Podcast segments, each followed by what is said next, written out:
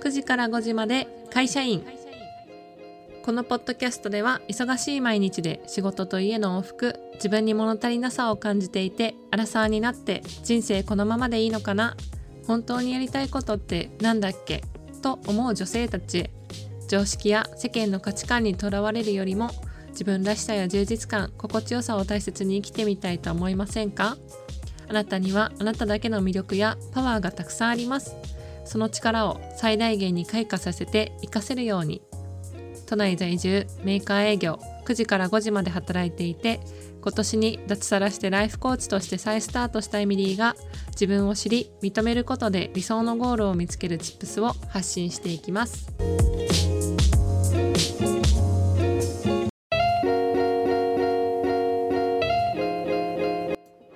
はい今回のエピソードは、えー、自己肯定感が低い理由は〇〇だった。アファメーションの効果というタイトルで、えーと、お送りしたいと思います。あの前回のエピソードの続きになるんですけれども前回ではですねあの自己肯定感が低いっていうあの過去の私の体験だったりどんな風に感じて生きてきたのかっていうのとあとはそもそも自己肯定感って何なのかっていうのをデータをね比較しながらお話ししたりあとはどんなことに日本の若者たちが悩んでいるのかっていうのをお話ししました。であのちょっとねあの話が長くなってしまったので2つのエピソードで分けようと思って、えーと、お話ししてるので今回がパート2になるんですけれどもあの今回は自己肯定感っていうものをデータで比較した後ですねあの自己肯定感が低い原因っていうのをさらに深くお話ししたいと思います。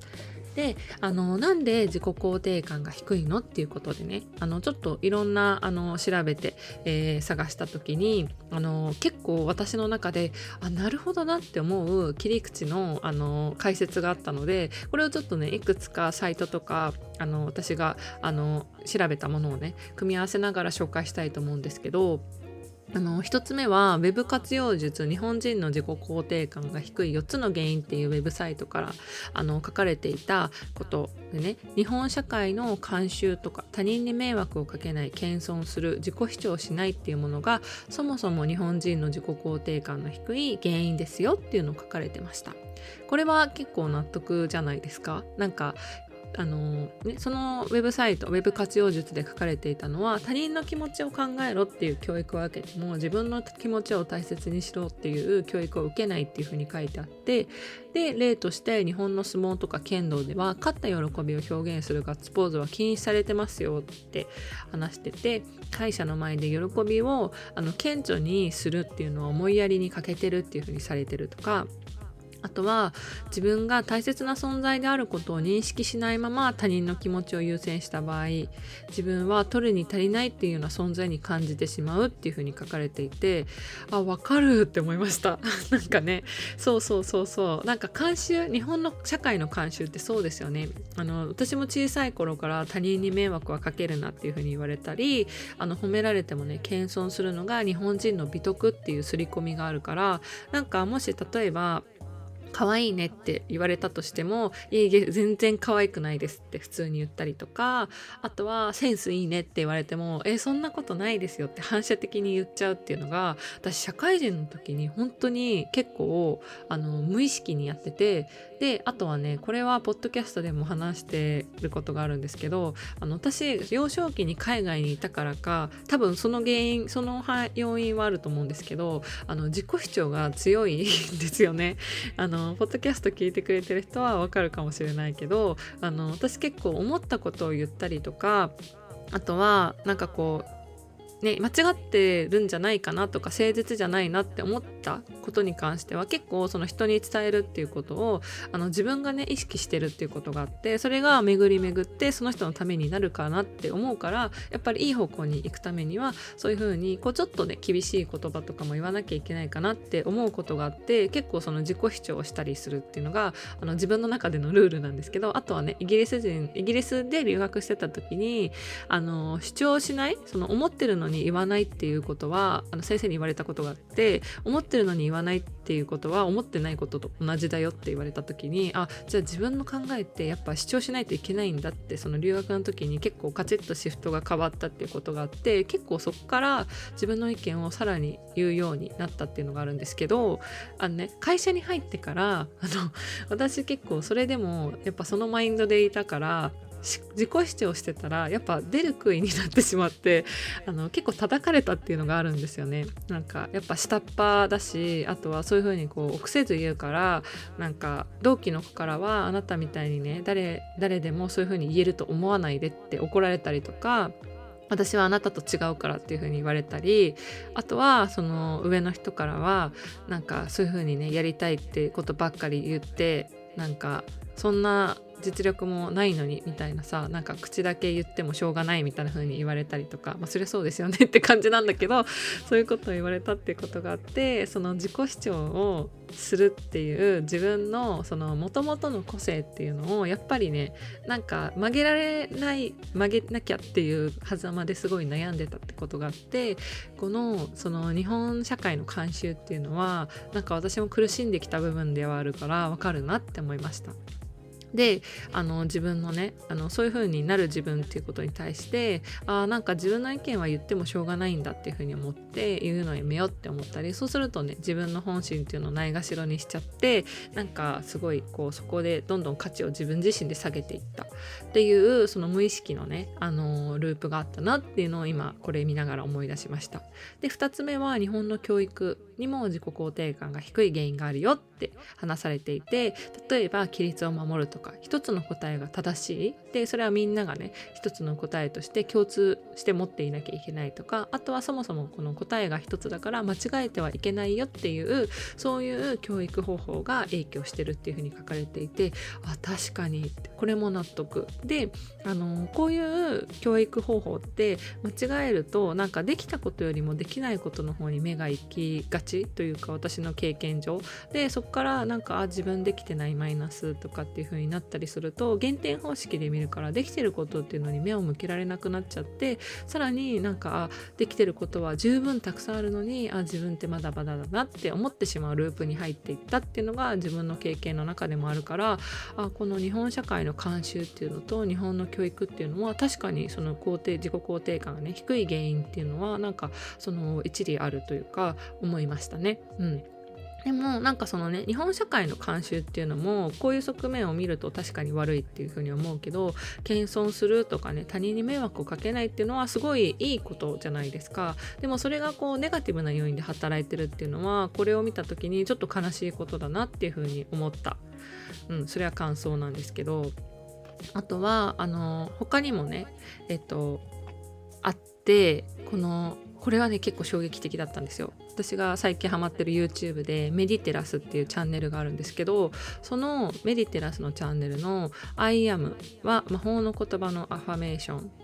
であの自己肯定感を高める自信を持つ潜在意識マインドフルネス瞑想ガイドっていうあの動画があってこれとあとはライフマインドっていうアファメーションを仕事や人間関係に生かす7つの基本と8つの実践例っていうウェブサイトからちょっと組み合わせて次お話ししようと思うんですけどこのね自己肯定感が低いっていう原因っていうのもこの2つのねあの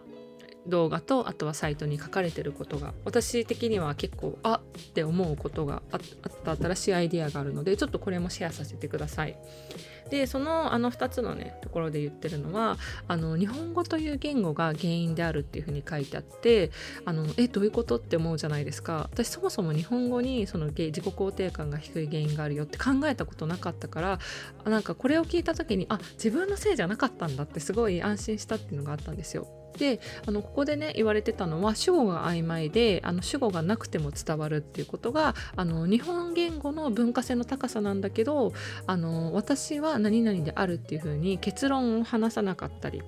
あとは「私は」っていう言葉がなくても「何々」っていうところだけで伝わるっていうその曖昧さがあるからその文化としては日本語の文化って言語の文化としてはあの文化性が高いんだけど逆にねそういう主語を省略してしまうと自分が何者なのかとか何をしたいのか曖昧になってしまうっていう自分をね定義づけたり自分はこうだっていう主張がその消えてしまうっていうのがあの日本語という言語に自己肯定感が低い原因があることですよっていうふうに話していてその比較対象として英語は主語が明確であるっていうことを言っていたんですよ。私は何々とか私は何々であるっていうところを必ず言わないとあの文がそもそも成立しない。であの常にね結論を話すっていうことであの英語の文法上自分は何をしたいのか自分は何者なのかっていう説明が必要だから曖昧さっていうのがない言語っていうことであのそれがね自分を定義づけたり自分はこうであるっていうことを説明するっていうことであの常に自分っていうものががあの自分の中に存在してるっていうことがあの自己肯定感があの低い高いごめんなさい高いっていうあの理由ですよっていうふうに話してたんですよ。で衝撃じゃないですかこれ。ねあのそうこれ私結構そのあの本当にそうだなって思ったんですよ。なんかななぜかというと私のその過去のポッドキャストでも話してる通り会社に行った時の私の口癖って「すいません」だったんですよ。で癖のように言ってるからもうね何に対して謝ってるのかわからない時もあったんですよ。だって別に「すいません」って言っただけで伝わるじゃないですか。であのもう何々に対して謝ってますすいませんとかあとはなんかねその主語が曖昧であるから自分が悪くなくても謝れちゃうしすいませんって自分が発することによって自分がなんか申し訳ない自分が存在することがなんかすごく罪悪感みたいな気持ちで使われるその主語が曖昧っていうことがねそういう風に作用してしまうっていうことがあってであの相手と比較して無条件で自分が価値がないっていう風なその自分自身でね価値の判断を自分でしてしまうっていうのが積み重なっていって自己肯定感って無意識にさらに低くなっていった気がするなって思ったんですよ。だから別に怒られてないのに謝るとかね立場上なんか口癖のように言っちゃうとかでそうするとねなんかその自分が何で悪いのかわからないけどすごく自分が悪い存在に思えたりとかしてしまったりっていうのがあったなって思います。あとはその日本語という言語でね主語がなくても伝わるっていうことであの私はこう思うとかなるべくねその言うようにしてたんですけどなんかその会社の中での立場っていうものをすごくこう意識するようになってきた時に私個人っていうものがその会社の自分とあの私の人生の中の私っていうのがあの同一化しちゃったんですよね。うん、だからそのそこを分ける言葉がなかったし自分自身でもなんか同一視をしてしまったからあの主語がなくてもねそこであの私は会社でこういうことがしたいとかじゃなくて何々をします。何々を何々の仕事をする。何々するとかもう私っていうものがなくなっちゃってで結局その会社ではこういう自分がいるけどプライベートの自分っていうのはあのその会社の自分と同一になっちゃったからその人生の中で自分が何をしたいのかとか自分が何者なのかっていうのが分からなくなっちゃった時があってそうするとあのなんかねすごい迷子みたいになってしまってなんか人生について深く悩むっていう時期が来ちゃったんですよね。でそうするそうなったのが結構その主語が曖昧なくても伝わるっていういうのは結構その自分の中で思い当たる節があるから確かにって思いました。で逆にねイギリスにいた時はめちゃくちゃ自己肯定感が高かったんですよ。なんか常に私はこう思う。私はこれは嫌だ。私はこれは好きだ。私はこれがしたい。愛っていうのが絶対必要だったしあの動詞っていうのも常に明確に言わなきゃいけなかったっていうことがあってなんかねイギリスから帰ってきた時は「あなた性格変わったね」って友達からすっごい言われたんですよ。なんかすっごいはっきり主張するようになったしなんかすごい強くなったよねって言われたっていうことがあってなんか日本語と英語の違いっていうのはすごく分かりました。うん、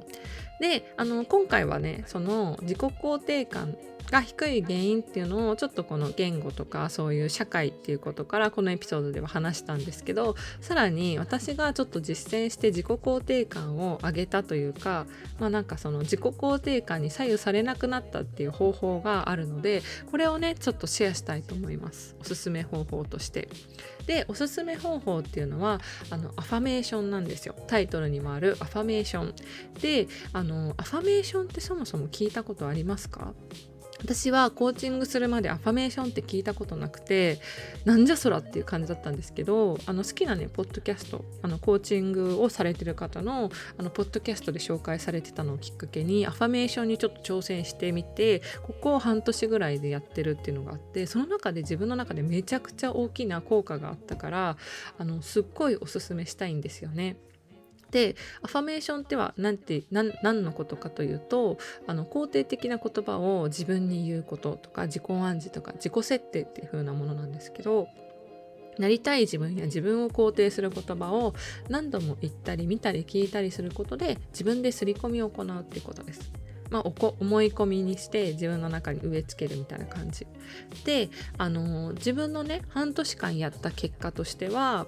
毎日あのどんな時にやってたのかっていうのを最初に話そうと思うんですけど朝とか寝る時やってたりあとはあの結構こう普通に歩いてる時にねイヤホンで聞いたりとかしてた。で私はなんか結構耳で聞くのがあのスッと入りやすかったのであの文字で書くのとあとは耳で聞く。で自分で言うのっていうのはちょっとね恥ずかしくなっちゃった時があって自分ではあんまり言ってなかったんですけどなのであの耳で聞く派の人には YouTube とか Podcast を使うっていうのがおすすめです。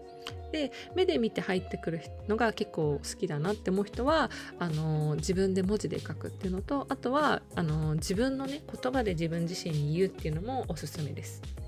であの最初の1ヶ月っていうのはどうだったのかというと最初はそのね自分を肯定する言葉っていうのをひたすら聞くっていうのはやっぱ自分が思ってないから気持ち悪くなっちゃったんですよ。あとはその聞くあのねその動画の人の声とかあとはその動画の内容によっては結構うってなるアレルギー反応が出ちゃうことがあって一回ちょっとやめたりとかした時があってただあの自分が心地いいなって思う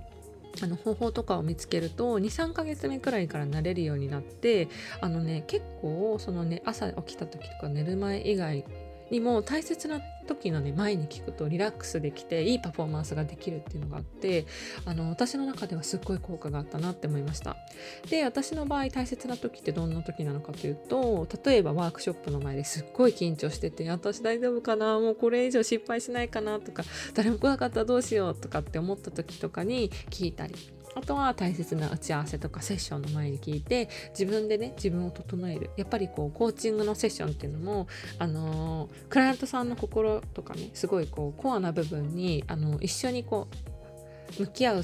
あの仕事なのでそういう時にやっぱり自分のパフォーマンスが良くないとそのセッションにも影響しちゃうっていうことがあってそういう大切な時間の前だったりあとは集中してやるよっていう作業の前。あとはあのネガティブになってね生理前とか自己否定のループに入りそうな時にあのやってました。でさらには私はね寝ながら眠り眠りにつく前にあの2時間とか3時間のアファメーションの動画を流して聞いて眠りにつくっていうのをやっててなんかねこれやると結構スッて朝起きられたりとかなんか夜ネガティブになるっていうことが本当になかったんですよ。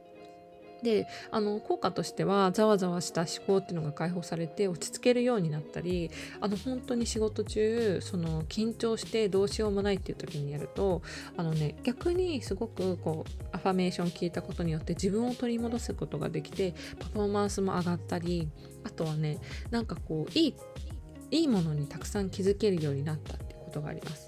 であの何より最大の効果っていうのは自分への否定の言葉っていうのが180度変わって常にね自分で自分を持ち上げられるようになったっていうことなんですよ。で人間関係でもいいことに気づきやすくなったり自分のねあの常にあのこのままでいいんだなとかあるなっていう風に受け取る量がめちゃくちゃ増えてネガティブをネガティブで終わらせなくなって負のループに入るっていうのを自分自身で止めることができたんですよね。で例えば苦手な人とかお金とかそういう自分のね向き合うべき問題が来た時にじゃあこの状況をねどうやったら楽しめるかなとか私だったらきっと乗り越えていけるよねっていう風に自分自身で言えるようになったりとかそういう風に全てをネガティブで終わらせなくなったっていうのが大きな変化になります。であのねこれってあのどういう原理なんですかっていうとちょっとね簡単に説明するとピグマリオン効果っていうものがあってあの聞いたことある人いらっしゃるかもしれないけどこの人は優秀ですよっていう風に紹介されると紹介された人は期待された通りにこうパフォーマンスをするっていう効果のことなんですよ。であのこのピグマリオンっていうのはどこから来てるのかっていうとギリシャ神話のピグマリオン王っていうあの神話に由来していてそのねピグマリオン王が自分が作った女性像の美しさに恋をして本物の女性になってほしいっていう風に願ったところ神様がねそれを憐れんで命を吹き込んでくれてピグマリオンは自分の作ったその女性像の女性と結婚したっていう神話があるんですね。であのそこから話が来てるんですけどでそこから神話が来てるんですけどあの他にもねあの実際に有名な実験があってサンフランシスコの小学校で行われたっていう小学校のクラスで知能テストを行って担任の先生には将来、えー、成績が伸びる生徒を見つけるテストだと思い込ませて結果は無関係に結果とは無関係に選んだ児童を担任に知らせて数ヶ月後にあのこの子たちにはね成績が伸びる可能性を持ってますよっていう風に説明してそれのね思い込みを先生に与えるんですよ。でその後その数ヶ月後に児童の成績を調査すると担任に成績が伸びるっていう風に説明した児童は実際に他の児童に比べて成績が伸びるっていう結果を出したっていうのがあってあの実際にねこの思い込みの力ってめちゃくちゃすごくて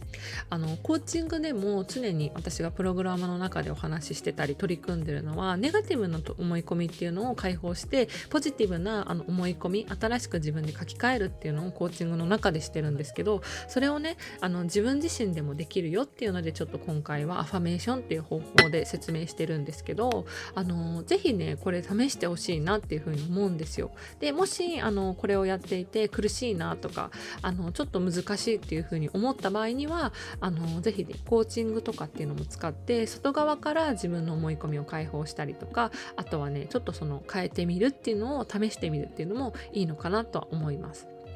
で、あのー、今回ね、あのー、最後に私の好きな言葉っていうのをお送りしようと思っていて、ちょっとね、アファメーションがどういうものなのかっていうのを体験してもらいたいなと思うので、ちょっと私がピックアップした言葉を、あの、ここで最後に、あの、ぜひちょっと聞いてもらえたらなっていうふうに思います。なので、言葉のプレゼントっていう形で、ぜひですね、あの、今日一日素敵な時間を過ごせるように、あの、お送りしたい今日一日あなたは愛と信頼にあふれた時間を過ごすでしょう。今日一日あなたは愛と信頼にあふれた時間を過ごすでしょう。あなたの毎日はとても輝かしいです。あなたの毎日はとても輝かしいです。あなたには十分に持っていて自分で自分の魅力を理解しています。あなたは十分に持っていて自分で自分の魅力を理解しています。あなたは自分の魅力を生かしてお仕事で心地よくさらにパワーを発揮しています。あなたは自分の魅力を生かしてお仕事で心地よくさらにパワーを発揮しています。あなたは本心に従い自分の目標のために進んでいます。あなたは本心に従い自分の目標のために進んでいます。